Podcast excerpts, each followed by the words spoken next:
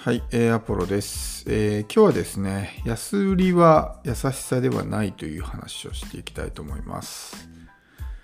まあ一般的にこうビジネスでこう安売りみたいなことが出てくると思うんですけど、うん、まあこの安売りっていう考え方はですね、かなりまあいろんなデメリットがあるんですよね。えそのことをですね理解しておかないとすごくま大変なことになってしまうということなんですけど、まあ、一般的に考えられているのが、まあ、安ければ売れるっていうね、え考え方です。確かに物によってはですね安い方が売れる場合もあるんですけど値下げしたからといって必ずしもねその値下げに比例した分のこう売り上げが増えるかっていうとそういうわけでもないんですよ。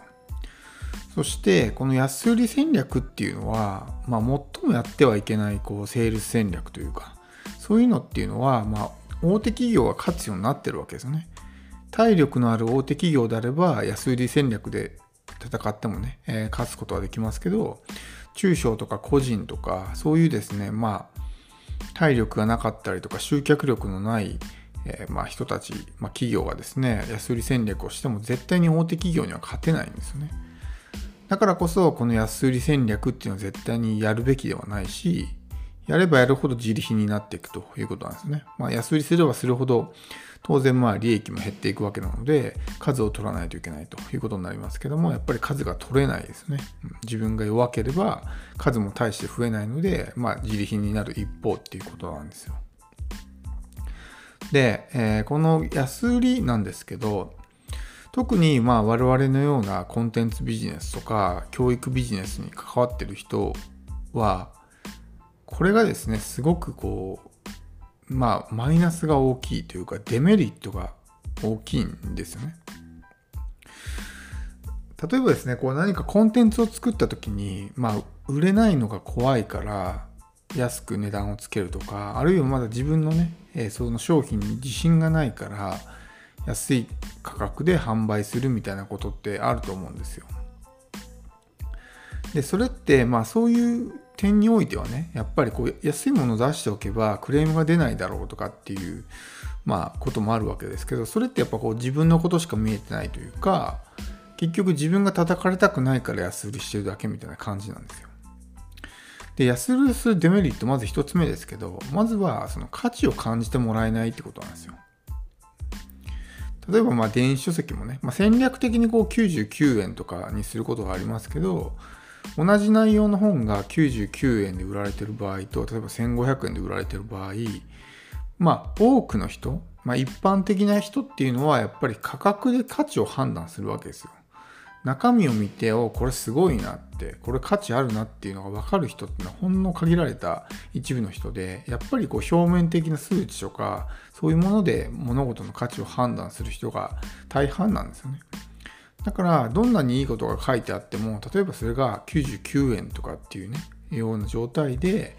価格がつけられているともうそれだけで価値がないみたいな風に見なされるリスクがあるわけですよ。なので自分がすごくね、まあ、質の高いコンテンツを作ったとしてもそれがめちゃくちゃ安いっていうだけでもう全然ね価値がないわみたいな風にこう先入観というか思い込みでねもう見られてしまうわけですよ。だからそういう意味でもすごくもうあの特に無形商品っていうのはね価値の捉え方っていうのは人それぞれじゃないですか。そういうものをどうどういうね、まあ、視点で価値を感じるかっていうとやっぱりその価格の問題とかそういうところもかかってくるわけですよね。うん、だからあんまり安売りはしない方がいいということもあるんですけども、あとはですね、あの、なんていうんですか、その自分のためだけじゃなくて、読者とか、まあ自分のお客さんのためにもならないんですよね。うん、これはもう常識とされてる考え方なんですけど、特にまあ教育関係の、まあ、ビジネスに携わっている人は、まあ、あの、まあ当たり前のね、えーまあ前提とねなってると思うんですけども価格が安いと結果が出ないんですよ。その言うたらその自分のお客さんの。例えば無料セミナーとかあるじゃないですか。そういうもので学んでも無料だから痛みがないんですよね。痛みがないから真剣にやらないんですよ。真剣にやらないから結果が出ないんですね。だからもし自分が例えば何か学ぶ側、例えば英語でもいいじゃないですか。英語を勉強しようと思うんであれば、無料のものばかり使って勉強してると、そんなに成果って出ないんですよ。やっぱり必死さが足りない全然ね、そもそも別にそれ勉強してもしなくても自分にとってはダメージが一切ないんだったら、じゃあ別にやんなくてもいいかなっていうふうになるし、大して真剣にやらなくてもいいわけですよ。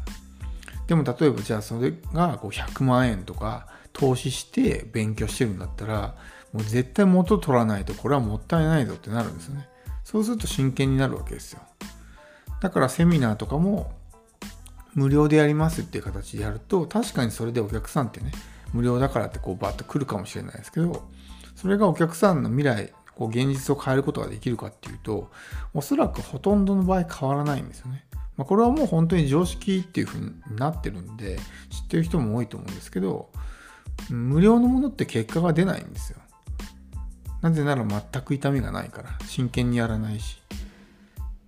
やってもやらなくてもいいって状態になってしまうんですよね。えなので、この安売りとか、例えば無料とかっていうのは、そういうリスクもあるわけですよ。で、結果が出ないっていうふうになると、やっぱりね、ああの人のなんか出してる商品って結果が出ないっていうふうに思われてしまうんですよ。そうするとやっぱそれで自分のね、評判も下がってしまうみたいなことになるんで、まあ本当にお客さんのね、自分のクライアントとか、そういう人たちの結果を出したいんであれば、まあ愛の無知じゃないですけど、あえてこう高い値段をつけるとかっていうことも大事なんですよ。そうするともう本当に真剣な人だけが集まってくるんで、そういう中途半端な気持ちでね、やってみようみたいな人が来なくなるんですよ。だからより一層こう結果が出やすくなるし、まあ、あの、それがまあお互いにとってもいいわけですよね。自分もそうだし、そのクライアントの人もそうなんですね。だからこう安売りって特にこう物販とかこうまあ有形商品であればねあのそういうリスクはないのかもしれないけどもコンテンツビジネスとか教育ビジネスとかそういう面においては非常にまあそういうねデメリットも大きいんですよね。まあ、なので特にこう自分で商品を作って販売する場合に値段をいくらにしようみたいなことを考えると思うんですけどその値段が安ければ、やっぱりですね、真剣にやらないっていうふうになるんで、そこはしっかりとですね、こう、まあ理解した上で、必ずしもそれがお客さんのためになってないですよっていうことなんですよ。うん、安く出しますってね、それはまああなたのためですって言ったとしても、やっぱりそれが逆にね、まあお客さんをまあ真剣にさせないというか、えー、いう状態を作ってしまうので、あのまあ価格はね、もう本当に結果を出させたいんであれば高めにつけるとかっていうことも大事だと思うんですよ。まあ、なので、まあ、そういうことも踏まえつつ、え